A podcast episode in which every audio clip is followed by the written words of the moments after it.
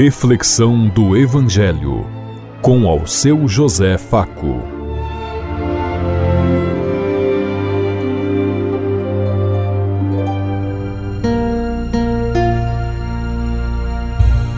Paz bem a todos os ouvintes da Rádio Construtiva e todas as emissoras em sintonia conosco e o povo que nos ouve. Queremos levar até você uma mensagem de amor através da palavra de Jesus Cristo. Hoje, no Evangelho de Mateus, capítulo 16, versículo 13 a 19. Quinta-feira, 22 de fevereiro de 2024. Que a graça e a paz de Deus Pai, Deus Filho, Deus Espírito Santo vos ilumine neste dia e seja uma boa notícia para todos.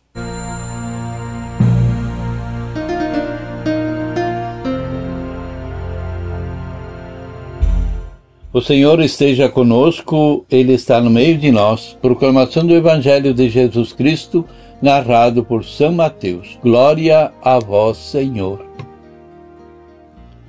Naquele tempo, Jesus foi à região de Cesareia de Filipe e ali perguntou aos seus discípulos: Quem dizem os homens ser o filho do homem? Eles responderam: Alguns dizem que é João Batista, outros que é Elias outros ainda que é Jeremias ou algum dos profetas. Então Jesus lhe perguntou: E vós, quem dizeis que eu sou? Simão Pedro respondeu: Tu és o Messias, o Filho de Deus vivo. Respondendo, Jesus lhe disse: Felizes és tu, Simão, filho de Jonas, porque não foi um ser humano que te revelou isso, mas o meu Pai que está no céu. Por isso eu te digo que tu és Pedro, e sobre esta pedra construirei a minha igreja. E o poder do inferno nunca poderá vencê-la. Eu te darei as chaves do reino dos céus. Tudo que tu ligardes na terra será ligado no céu, e tudo que desligardes na terra será desligado no céu. Palavra da salvação. Glória a vós, Senhor.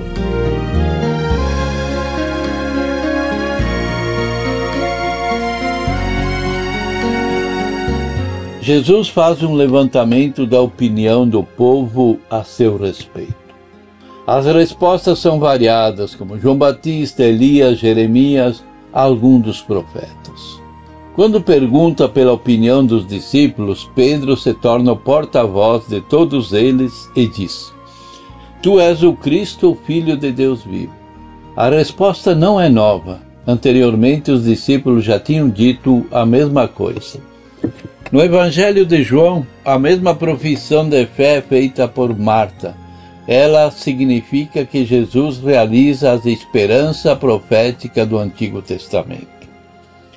Jesus proclama a Pedro feliz porque recebeu uma revelação de Deus. Aqui também a resposta de Jesus não é nova.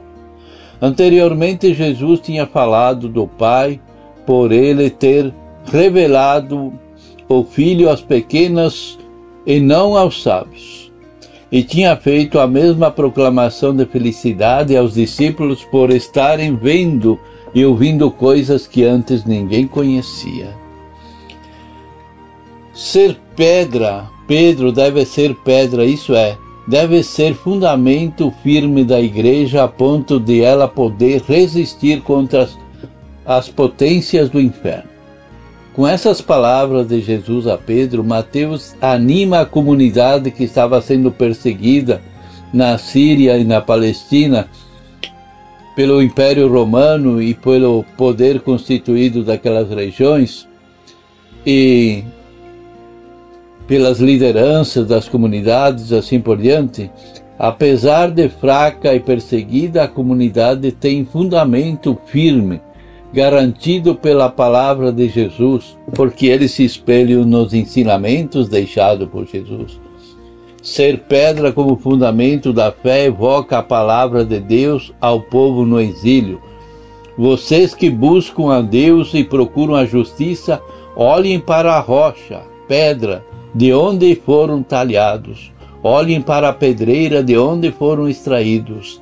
Olhem para Abraão, seu pai, e para Sara, sua mãe.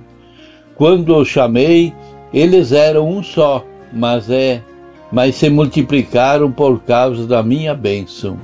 Isso nós temos em Isaías capítulo 51, versículo 1 e 2. Indica um novo começo do povo de Deus.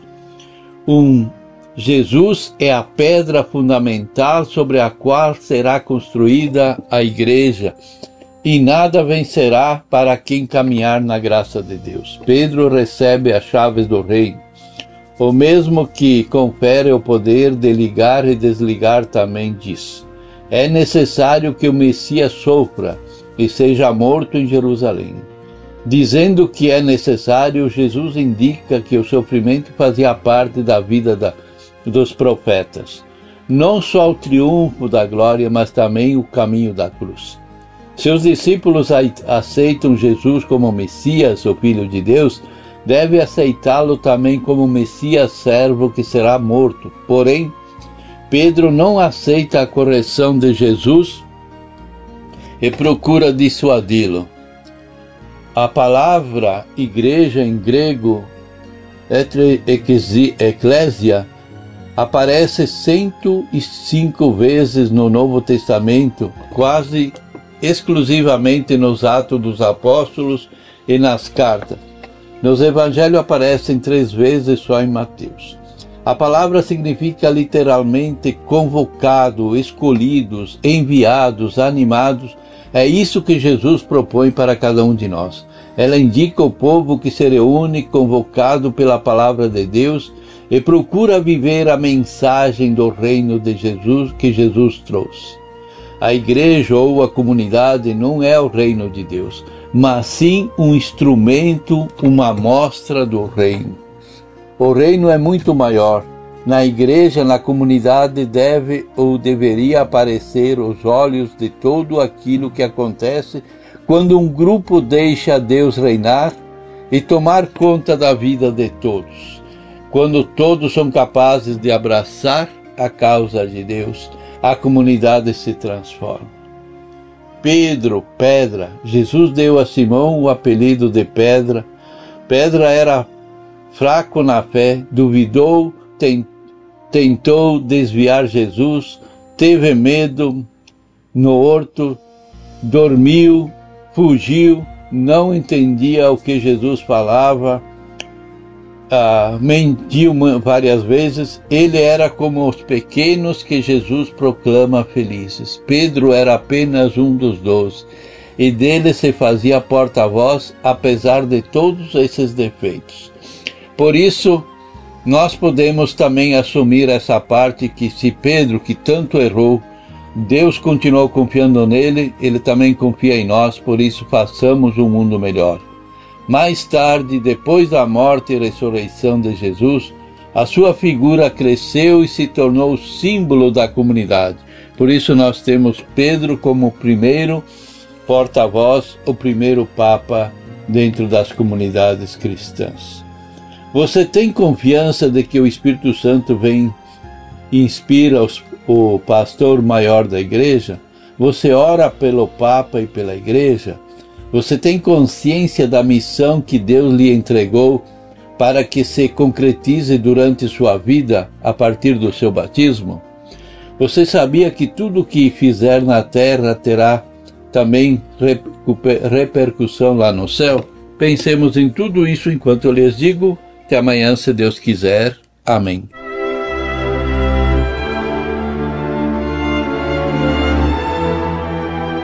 Você ouviu Reflexão do Evangelho com ao seu José Faco.